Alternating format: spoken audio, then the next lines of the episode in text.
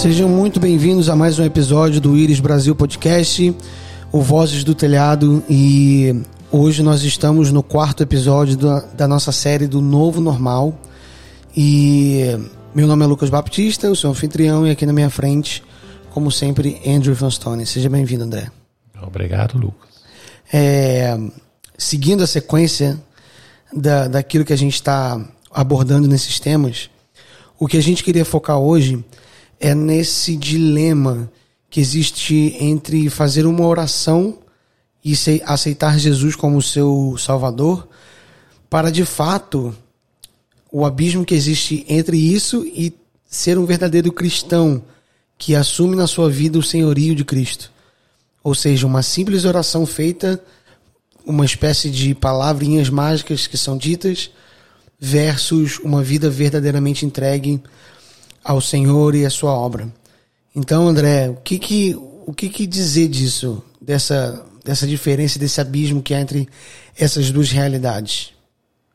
Um, eu acredito mesmo que esta é uma das coisas mais perigosas, fala a verdade, o que, tá, o que tem acontecido na, na igreja, nos últimos, o cristianismo nos últimos 100 anos, é esta ideia que não é na Bíblia, que é você levanta sua mão no final do culto e se você faz uma oração, é oração mágica, aí é esse processo que se faz você um cristão.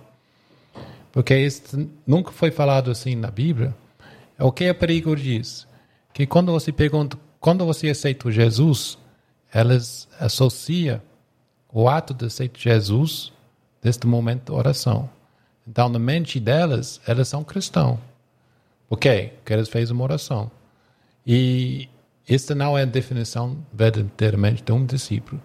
Então, tem, eu não vou falar percentagem, mas eu acho que a percentagem é muito mais alta que a gente gostaria de acreditar. Acredita percentagem de pessoas que estão na igreja confessando que elas são cristãos, é, que realmente não é, é muito alto. Porque que eles associam, eles são cristãos porque eles fez uma oração e está indo para um prédio cantando música, lendo Bíblia. Então, é isso que a gente precisa. Outra mudança radical da mentalidade é isso. A gente precisa entender que, que todo mundo quer Jesus como Salvador. A gente quer ser salvo mas não todos querem Ele como Senhor. E o Senhor significa você não manda em sua vida. Sou o Senhor que Deus manda. E eu vejo muitas vezes pessoas vivem um jeito dentro da igreja, mas segunda, terça, quarta, quinta, elas fazem o que eles quiseram com a vida delas. Elas são o, como se chama aqui, o dono do próprio nariz delas. Uhum. Decidir qual emprego quer fazer, decidir como gastar dinheiro, decidir onde ir para férias. Eu não estou falando que Deus vai decidir tudo no cor da roupa que a gente vai usar todo dia, mas o entrega da nossa vida precisa ser total para Jesus. E há uma maneira, se você ouvir falar, tipo, a gente está fechando o culto, eu só gostaria de dar oportunidade para alguém aceitar Jesus, não vai demorar muito, é rapidinho, se preocupa não, vem para frente, aceitar. Então aquela coisa é muito fácil, é muito comodismo. Aí se você aceita Jesus, ele vai abrir porta de emprego, vai abençoar você, todos os seus problemas. De novo, geralmente Jesus fala outra coisa. O contrário, né? Mas esta ideia de aceitar Jesus, tipo, você vai na avião para Inglaterra, Inglaterra, no avião, o cara que entrega as comidas fala, você aceita um cafezinho? Você aceita um Coca-Cola? Tipo, é, tá bom, eu vou aceitar, porque vai melhorar. Mas a gente, tipo, aceitando Jesus em nossa vida para fazer nossa vida melhor, né? ele é só mais um parte da nossa vida que vai melhorar a nossa vida. A gente acaba aceitando Jesus como aceita um café, né? É, não é como motivação totalmente. É, você quer morrer, entregar a sua vida para outro Senhor, que você não vive mais você, mas Ele vive, aí pensa mais. então a gente está ensinando o Evangelho da salvação sem discipulado para uma senhoria que Jesus vai estar no trono da sua vida. Não acredito que isso é bem, bem perigoso. Mas se você vê o, o cristianismo, ele, ele não se trata de melhorar hum. a vida das pessoas. Ele, ele trata de converter pessoas, fazer pessoas nascerem de novo, né? É um compromisso muito mais real e, e custoso do que apenas é, comprar uma ideia que, de que um, um ser divino vai melhorar a sua vida. Mas se trata de morrer para o seu antigo homem e, e, nascer Cristo dentro de você, né? Mas, André, por, então de onde, onde que vem essa ideia? De onde que entrou esse pensamento na história da igreja que simplesmente eu fazer uma oração eu já eu já estou garantido? Eu acho que tem várias razões. Uma é que a gente estava falando no outro episódio, que é a maneira que a gente medita sucesso é o número de pessoas que a gente tem agradado, agregado, agregado. agregado junto. Então, o pastor quer, tipo, vender o peixe dele, juntar muitas pessoas. Então, a gente vai diminuir o, o barra para pessoas poder entrar. Mas, de novo, Jesus tem uma passagem, multidão dava segundo Jesus. Hoje em dia, a gente quer as multidões, que a gente traz sucesso, traz nossa identidade, mas o multidão dava seguindo Jesus, e ele parou e falou: Olha, cara, se você não bebe meu, bebe meu sangue, come meu carne, você não é digno. Se não morre para você mesmo, aí, se você não odeia sua mãe, seu pai, ele fala coisas que é muito fácil para ser uh, mal entendido. Perder os seguidores. Mas ele estava nem aí. Que ele queria lançar um desafio radical. Ainda chegou para os discípulos e falou: E aí, vocês não vão também não? É. Pode ir, pode ir. Os discípulos, não, não, Jesus, é muito pesado, não fala assim não, que vai perder todo mundo. Pode ir também, se você quer. Então a gente precisa voltar para o evangelho. Até o, aquele homem rico, jovem, que tinha um coração tão reto, ele fala, não, desde pequeno eu tenho seguido todas as leis. Aí muitos pastores aí pensam, vixe, eu vou juntar ele, que o dízimo dele deve ser bem alto. Mas Jesus fala, não, você é muito bom, mas só falta uma coisa. Vende tudo e dá para pobre, depois me segue. Então Jesus pode, não, tá bom, só vende maioria, pode ficar, não, é tudo ou nada. O mínimo que a gente precisa dar para Jesus é tudo. Senão, Ele não é Senhor da nossa vida. Se Ele não é Senhor da nossa vida, se Ele não é Senhor de tudo, o... aí Aí já era. Então, salvação é pela graça, totalmente. Não é pela obra. A gente são salvos porque a gente crê em Ele, por causa do tra trabalho que Ele fez na cruz. Mas este entendimento que Deus deu tudo para mim deve gerar uma resposta em nós. Vixe, este Deus Criador. Saiu do trono dele, vem aqui, morreu na cruz, deu tudo para mim. Eu quero ser justo em troca, eu quero dar tudo que eu tenho para ele. E muitas vezes, cara, a gente dá nada para receber tudo. O que que dá? Dá, sei lá, dá, dá nada para ele. Mas a gente precisa entender esta coisa da de entrega total, radical para Jesus. E voltando para a sua pergunta, eu acho que um dos versículos que pessoas sempre usam para tentar justificar esta ideia que se você fala uma oração, confessar, aí faz essa oração, você é crente, é, é Romanos 10, 9, né? Que fala, se você confessar com sua boca que Jesus é Senhor, Senhor, não Salvador, e crer no seu coração que Deus ressuscitou entre os mortos, será salvo. Então, se confessar na sua boca Jesus é Senhor, não Salvador. Então, muitas pessoas estão confessando ele como Salvador. Quem não quer Salvador? Mas a gente precisa trazer esse entendimento que Jesus, ele quer tudo de você. E o barra alto do discípulo é que ele manda, você entrega tudo a sua vida para ele. Ele não vem só para salvar você, ele sim vem para salvar, mas ele vem para salvar, adotar você na família dele ele é um rei, você é filho real dele. E quando você tem um rei, o rei precisa reinar, mandar e decidir sua vida. E coisa mais linda sobre a senhoria de Jesus, que ele tem um bem para nós. Ele quer nossa melhor. Né? Ele não quer nos pegar para servir como um escravo, ele quer o melhor com o filho. Ele tem planos bons. A gente só precisa confiar nossa vida na, na, na, nossa vida nas mãos dele. Eu acho engraçado que esse eu acho que é um dos motivos de pessoa, tantas pessoas estarem desviadas, né? Hum. E um erro assim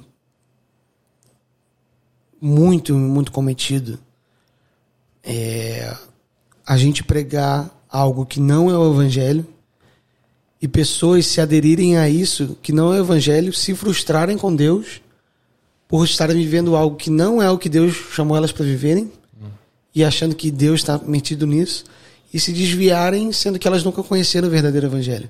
Então, pessoas entram, caminham e saem da vida cristã, como entram no shopping, consomem, saem e não gostou do produto. E tem até uma, uma, uma história do paraquedas, uma analogia, que é uh, antes de um voo, um, um cara estava vendendo paraquedas, só que ele dizia: esse paraquedas é muito estiloso. Esse paraquedas é da moda, esse paraquedas é muito legal. Você vai vestir, você vai estar tá super cool e descolado, muito confortável e muito bom. E aí, quando as pessoas sobem no avião, é, elas naturalmente se sentem desconfortáveis porque elas não conseguem sentar direito e aquilo aperta e aí é, o ar condicionado não funciona direito, elas começam a sentir calor. Isso já são motivos suficientes para elas tirarem o paraquedas e soltarem. Mas o, às vezes as pessoas, entre aspas, né, vendem Jesus como essa pessoa vendeu esse paraquedas, dizendo que é, é bom, é confortável, é legal, é na moda, mas na verdade ele não vendeu pelo motivo correto, que é aqueles paraquedas vai salvar a vida daquela pessoa. Então, se a pessoa souber pelo que, que ela está comprando aquele paraquedas, ela nunca vai tirar ele, mesmo que seja desconfortável, mesmo que às vezes ela possa sentir um calor, mesmo que às vezes ela não consiga dormir ou no banco apertado, enfim. E Jesus é isso, a gente tem que pregar ele pelos motivos certos, porque ele realmente é. Porque eu acho que não tem desgraça maior de, pessoas aceitarem um Jesus que não é o verdadeiro, se frustrarem com Jesus, sendo que ele não é aquele que foi pregado, e e nunca mais quererem voltar para ele por, por terem criado uma imagem de alguém que ele não é. E quão sério é isso, né? Hum. É. Acho que se você olha na Bíblia, acho que o Novo Testamento fala sobre Jesus Salvador 37 vezes. Mas na Bíblia fala sobre tipo Jesus Senhor mais que sete, sete mil vezes. Então, opa. Então, é isso mesmo. A gente entende que só Jesus salva. Só Jesus salva. Mas ele não quer só salvar você de inferno, você fica sentado nos bancos da igreja esperando para ele pegar você de volta para o céu. Ele quer salvar você, se tornar Senhor, para você poder servir e glorificar o nome dele, e ser discípulo dele e andar em obediência a ele. É isso que às vezes a gente falta aqui. A gente quer Jesus, mas a gente quer um Jesus conveniente, que é que está para encaixar dentro de nossas vidas, dentro dos nossos sonhos. E quando a gente realmente vê Jesus como o Senhor, é libertador, mas também é uma entrega. Eu lembro, por exemplo, comigo, eu fui cristão toda a minha vida, cresci em família cristã, e foi beleza, foi para a igreja, blá, blá, sempre queria jogar bola em vez de para a igreja como adolescente, mas foi para a igreja que agradar meus pais. Mas quando eu estava na faculdade, eu tinha um encontro verdadeiro com o Espírito Santo, com Jesus. E eu falei, Deus, eu, eu quero. Tipo, aquela que eu li na Bíblia foi preto e branco se tornar vivo para mim. E eu. Foi diante desse tempo que Deus me chamou para vir para o Brasil. E eu venho primeira vez só para um ano. E foi mais ou menos uma aventura para mim. Eu senti que Deus chamando, mas foi uma aventura. Aí eu gostei, passei um tempo aqui uh, fazendo missões. Mas depois voltei para a Inglaterra e falei, pronto, fez meu negócio para Deus. Agora vamos seguir com minha vida verdadeira, né? Vamos, eu fui fisioterapeuta lá na Inglaterra. Aí comecei a trabalhar de novo, mais dois anos como fisioterapeuta. Aí Deus vem e ele falou para mim de novo: André, é tempo para voltar para o Brasil para trabalhar como criança da rua. Aí eu estava tão bem, eu estava indo para a igreja ainda, estava líder um grupo da igreja, mas eu estava seguindo minha vida. Meu filho, meu sonho foi para ser fisioterapeuta o melhor time de futebol, que não é Flamengo, é Tottenham Hotspur. E eu estava trabalhando no final de semana para um dos melhores times de esporte da Inglaterra. Tinha namorado, tinha minha igreja, tinha minha família perto, tinha meu trabalho, meu carro, tudo. Estava tão bem, estava servindo Deus. Aí Deus falou: é tempo para voltar. Eu lembro, eu falei: Deus, vou nada. Escolhe outra. Eu dei duas, duas razões, né? Que eu não falava português, não sabia nada sobre crianças da rua, não. Blá, de blá, de blá. E eu, eu briguei com Deus por quatro meses. Que eu queria, meu carne, meu vontade, queria seguir o que o mundo estava seguindo. Ainda estava na igreja, envolvido, bem ativo. Mas eu não queria deixar Deus mandar em mim ao tal ponto que eu precisava deixar tudo que eu tinha sair do meu país e ir para outro país. Mas eu lembro, depois de quatro meses brigando, e não foi a voz de Deus falando, André, acorda, tu vai para o Brasil. Foi aquela, aquelas interior no coração. Só, tu sabe, um pensamento, eu sei que eu preciso ir. Tipo, o céu fala o quê? Dois mais dois. Quatro vem do seu interior, da sua cabeça. Tu sabe. Não é uma voz, é um, tu sabe o que é. Eu estava lutando contra isso. Eu lá, lembrei, a gente foi para o final da semana da igreja. Aí eu estava lá no retiro, sozinho, deitei no chão, ainda lembro hoje. Aí eu comecei a chorar, chorar, né? Eu estava lutando com Deus. Aí Deus vem, e eu falei para Deus, eu lembro, de seguir Deus toda a minha vida, mas eu falei, Deus, eu não quero você só como o salvador da minha vida. Eu quero você como Senhor. E não importa onde você manda que eu vou, não importa o que tu quer que eu faça, eu faço.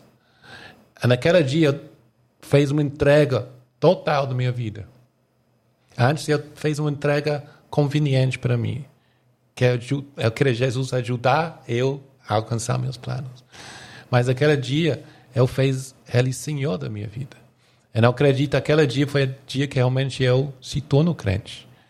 E eu lembro quando eu levantei do chão, aquela luta interior, aquele peso, não existe mais. Né? Eu tinha uma alegria que eu poderia ir para o Brasil. Foi não um sacrifício, foi um privilégio. E tudo isso vem porque naquele momento eu entendia que Jesus é Senhor da minha vida. É isso que a gente precisa em cada uma das nossas vidas. Eu me lembro de uma história que o Nick Billman contou uhum. é, alguns anos atrás. E o Nick Billman é um missionário que trabalha com crianças de rua lá em Recife. E aí ele foi levar alimentos, é, comida quentinha, enfim, para essas crianças de noite. E quando ele chegou lá, ele foi entregar comida para as crianças. E uma das crianças perguntou: Você não vai pedir para a gente orar, aceitando Jesus como nosso Senhor? Aí ele: Não, né? Você não precisa orar para você receber. Na cabeça da criança, para receber aquela comida, ela precisava orar, aceitando Jesus. E ele perguntou se aquilo era comum acontecer.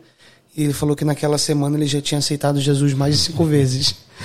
Então, porque acabava que as igrejas só davam comida para quem confessava Jesus.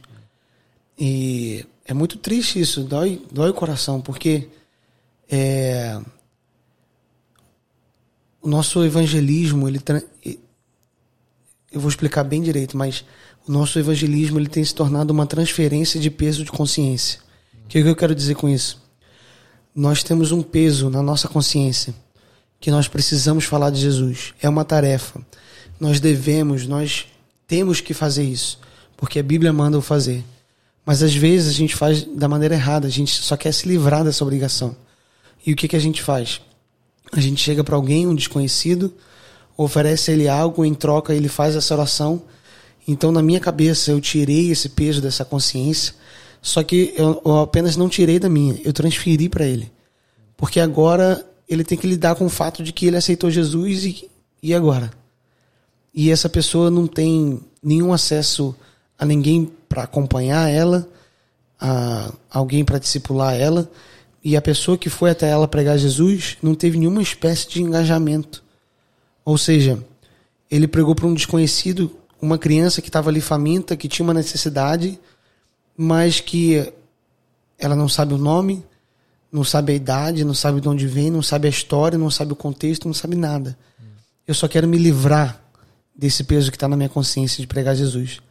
Então, eu acho que muito se tornou por causa disso. A gente vende um produto de Jesus, hum. é um Jesus customizado, um, uma cruz customizada, um evangelho customizado, e a gente vende isso para as pessoas e na mesma facilidade que elas compram, elas também se desfazem. Hum. Eu acho que é por causa disso que não é algo que, que, que custou a elas alguma coisa.